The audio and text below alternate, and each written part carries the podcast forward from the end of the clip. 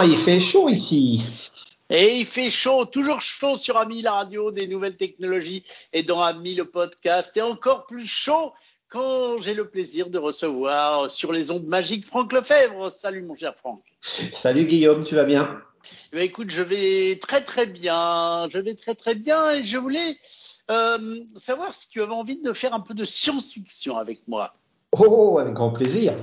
Bon, alors, euh, je fais de la science-fiction parce que tu m'avais parlé à une époque euh, d'un projet sur lequel tu étais qui n'avait pas vraiment abouti et qui pourtant moi me passionne.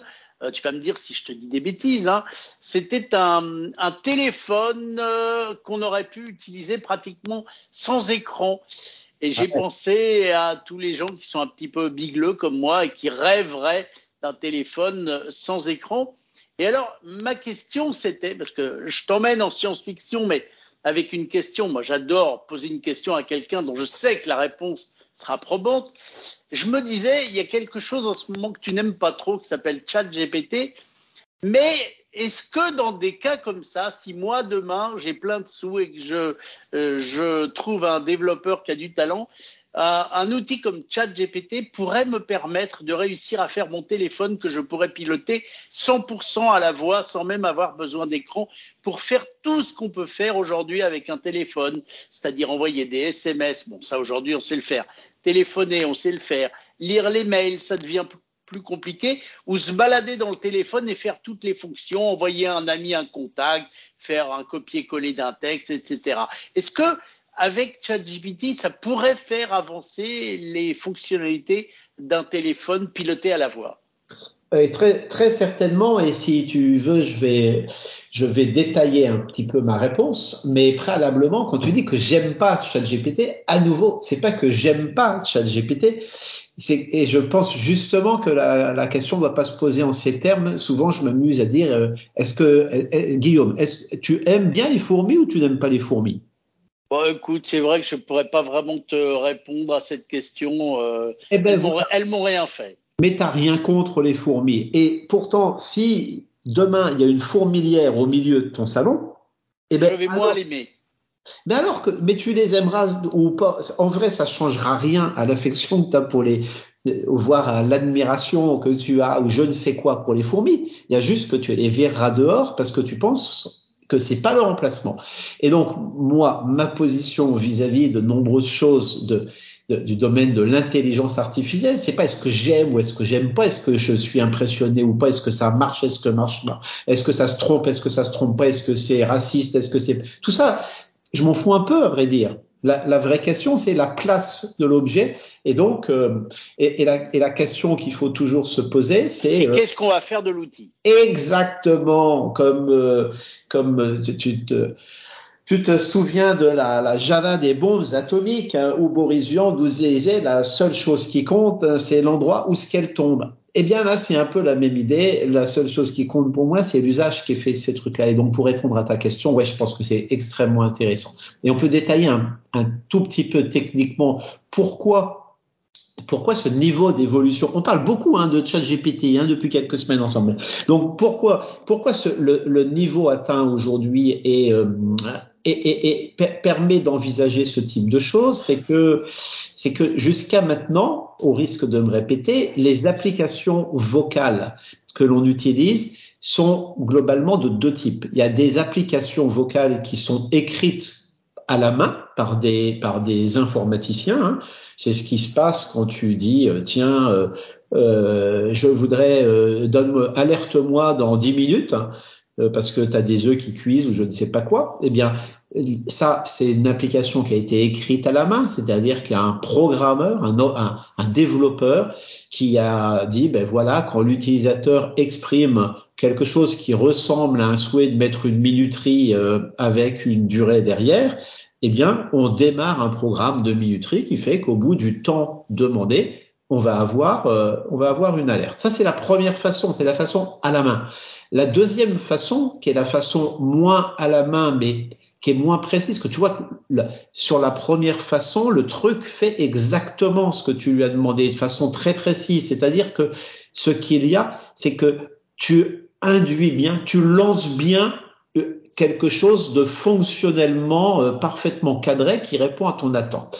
La deuxième, c'est ce qu'on appelle souvent l'effet Wikipédia, si tu veux, où tu, tu vas demander à des machines, à des robots vocaux, tu vas leur demander euh, une question de culture générale, je sais pas, quelle est la longueur du Rhône, par exemple. Et là, que, que va faire la machine? Mais la machine, elle va aller chercher l'information qu'elle va plus ou moins remettre en forme pour te dire, tiens, d'après Wikipédia ou d'après le site machin bidule, le Rhône prend sa source à tel endroit et son estuaire est à tel endroit et fait telle longueur. Et donc, dans, dans le deuxième type d'application, il n'y a plus de déclenchement d'une fonction super carrée.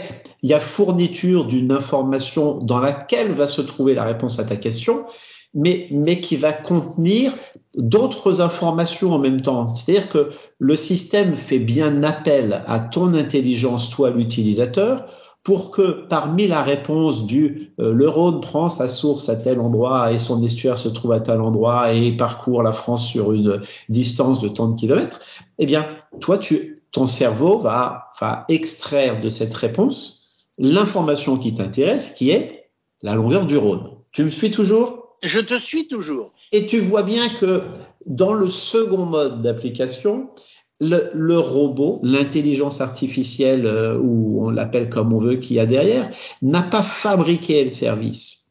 Il y a, il y a quelques, il y a quelques années. Elle est allée chercher quelque chose qui existait déjà, elle l'a remis en forme pour te le livrer. Voilà, mais, mais pas d'une façon très très formelle. Alors que tu, tu comprends bien que si demain tu dis à une machine, moi je voudrais un billet pour aller de Paris à Lyon euh, jeudi prochain à partir de 10 heures, la machine va te donner des horaires. Si tu choisis un horaire, et, eh bien la machine va être capable peut-être d'acheter ton billet, de te, de prendre ton numéro de carte bancaire, etc. pour réaliser la transaction. Mais tu vois bien que là, derrière, il n'y a plus de flou possible. Ça, c'est extrêmement contraint ton, ton billet. Il va, il va pas te dire ah ben j'ai bien compris que vous vouliez aller dans le sud et je vous ai pris un billet et j'ai débité la somme que j'ai cru utile sur votre carte de crédit. Tu me suis? À peu près. Et donc, qu'est-ce que fait un, chat GPT aujourd'hui, que, font ces, systèmes, que font ces modèles? Euh, Eh bien, ils arrivent à un niveau de précision très très important qui font, par exemple, qu'on peut aujourd'hui demander un donc on, parle toujours de chat GPT, mais d'une façon générale, on peut demander aux, récents robots de, fait par euh, OpenAI, l'entreprise qui produit ça, euh, le, niveau d'évolution de ces robots fait qu'ils sont capables d'avoir une compréhension très très fine du jeu de contraintes dans lequel ils sont. Tant et si bien que on peut demander à ces machines, on peut les interroger en français, en anglais, la langue que tu veux, mais on peut leur demander également d'écrire un programme informatique, par exemple. Et tu vois bien qu'un programme d'informatique, ça ne supporte pas l'approximatif. Il faut que il faut que la machine elle a une certaine, pour l'instant d'ailleurs, elle, a, elle, a un côté assez strict qui fait que tu peux pas faire une erreur dans ton programme informatique, sinon il va juste pas, il va juste pas s'exécuter. Eh bien, les, les, systèmes les plus récents d'OpenAI génèrent, sont capables de générer du code informatique. Tu, tu dis, je voudrais avoir une fonction qui me trie euh, 25 euh, noms de villes euh, en C++, eh bien, euh, la machine va te fabriquer ça et elle va t'écrire cette fonction.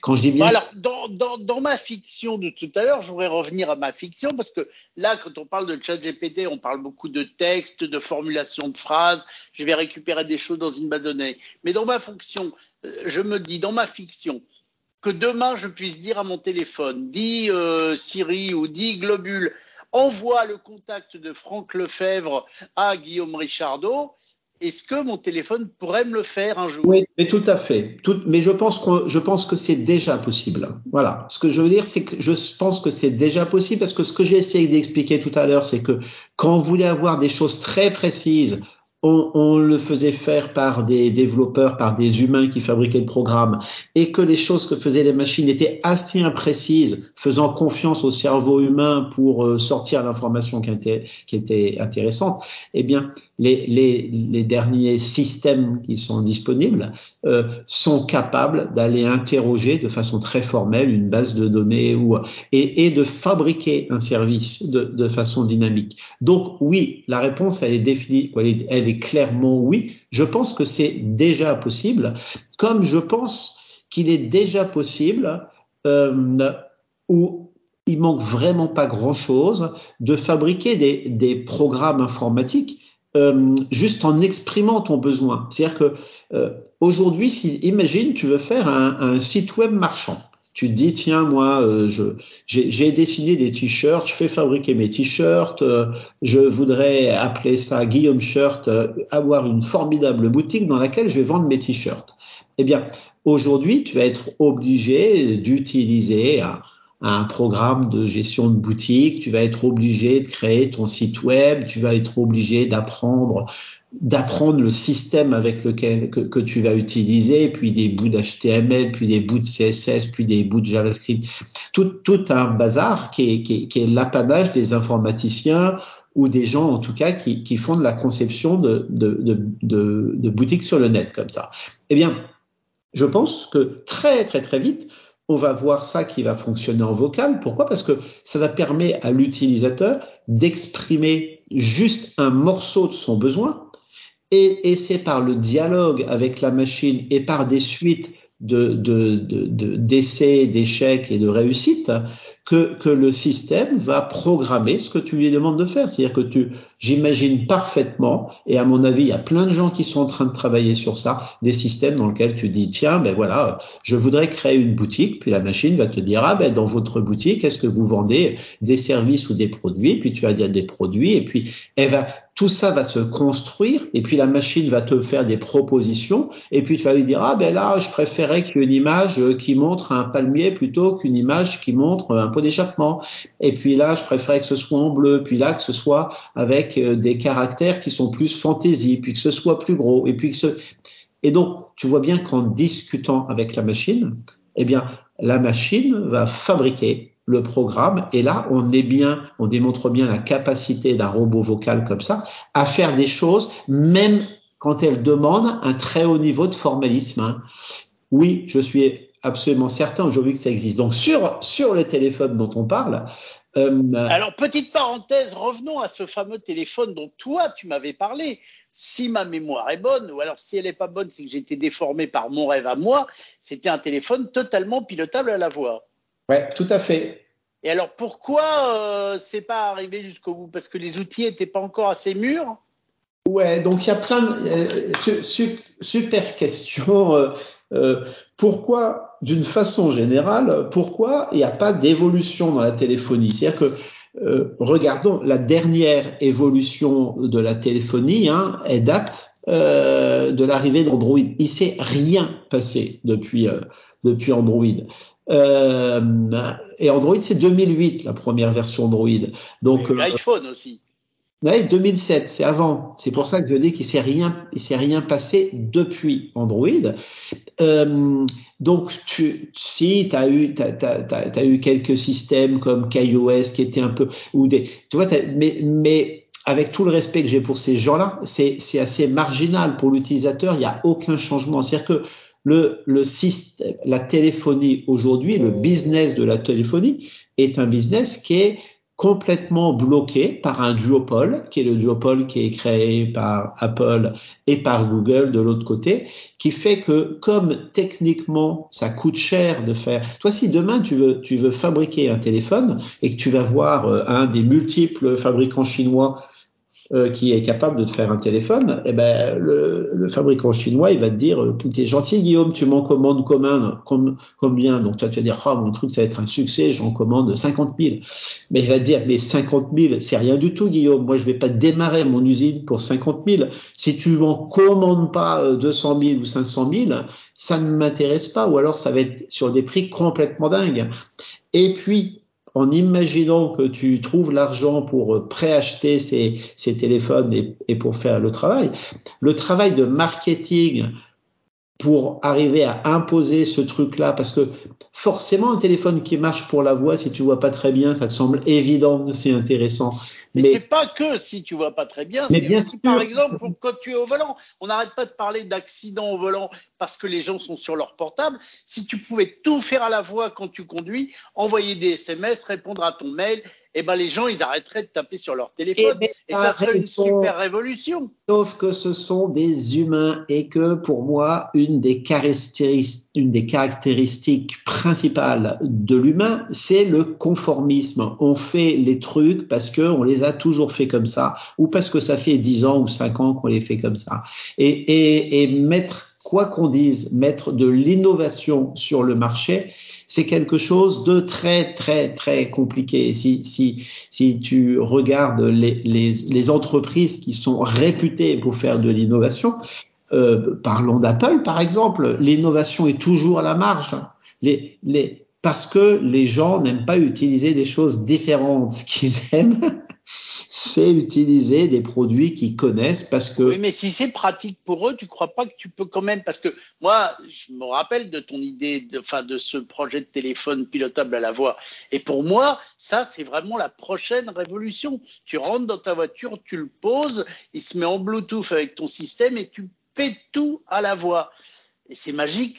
Eh ben ouais, je, je, je, une fois de plus, je suis d'accord avec toi, mais si tu tiens ce discours, Guillaume, c'est parce que tu as un esprit d'innovateur, parce que tu aimes les choses nouvelles, parce que tu es un gadgetophile, parce que tu es un technophile, mais très cher Guillaume, tu n'es en ça nullement représentatif du reste de ton espèce. C'est peut-être vrai, mais tu m'as quand même ce soir offert une très très bonne nouvelle, c'est que tu me dis que maintenant, avec des outils comme ChatGPT ou d'autres, ce fameux téléphone 100% pilotable à la voix, il est réellement réalisable. Tout à fait. Et, donc, non seulement il, est totalement réalisable, mais si tu veux mon pronostic à moi, c'est que ce sera pas un téléphone, euh, dans un premier temps, ce sera pas un téléphone pensé pour ça, ce sera un téléphone existant, genre un téléphone Android, dans lequel tu auras une application qui sera. Ah oui, ça, je suis d'accord avec toi. Et donc, tu commenceras par mettre une application, puis tu seras de plus en plus sur cette application jusqu'au jour où tu te diras tiens mais les autres j'en ai pas besoin et je les utilise plus. Euh, un peu comme ce qui se passe aujourd'hui avec le monde du web où, où, euh, où on a de moins en moins d'applications sur nos ordinateurs et tout se fait de plus en plus dans notre navigateur Hein, c'est comme ça qu'on arrive même à avoir des ordinateurs qui n'ont que un navigateur. Hein, qui est, c'est une très très vieille idée qui a, qui a une bonne vingtaine d'années. Hein, le, le, net computer, qui ça a mis longtemps à émerger. Et puis ce qui s'est passé, c'est que c'est venu en venant euh, en venant manger la laine sur le dos d'un système plus conformiste. Et donc tout ça, ça, ça ne s'est pas fait par des révolutions, ça s'est fait par des évolutions. Et je pense que c'est comme ça que nous arriverons au téléphone que tu appelles de tes voeux. Eh bien, écoute, Franck, je te remercie beaucoup. Tu me, tu m'as mis en joie parce que je pense qu'un jour il arrivera. Je l'espère, je le souhaite. Si vous travaillez sur ce genre de projet, n'hésitez pas à nous appeler pour qu'on en discute sur Ami avec Franck. Je suis sûr que ça te fera plaisir, mon cher Franck. Euh, quant à nous, on se retrouve bientôt pour de nouvelles aventures et j'en profite, tiens, pour vous dire que n'hésitez pas à nous laisser des commentaires sur ce podcast. Vous aimez, vous n'aimez pas, dites-le euh, aussi bien sur les applications de podcast ou alors au 01 76 21 18 10, notre bon vieux répondeur euh, vocal numérique euh, qui est en grande forme. Mon cher Franck, encore merci et à bientôt pour de nouvelles aventures.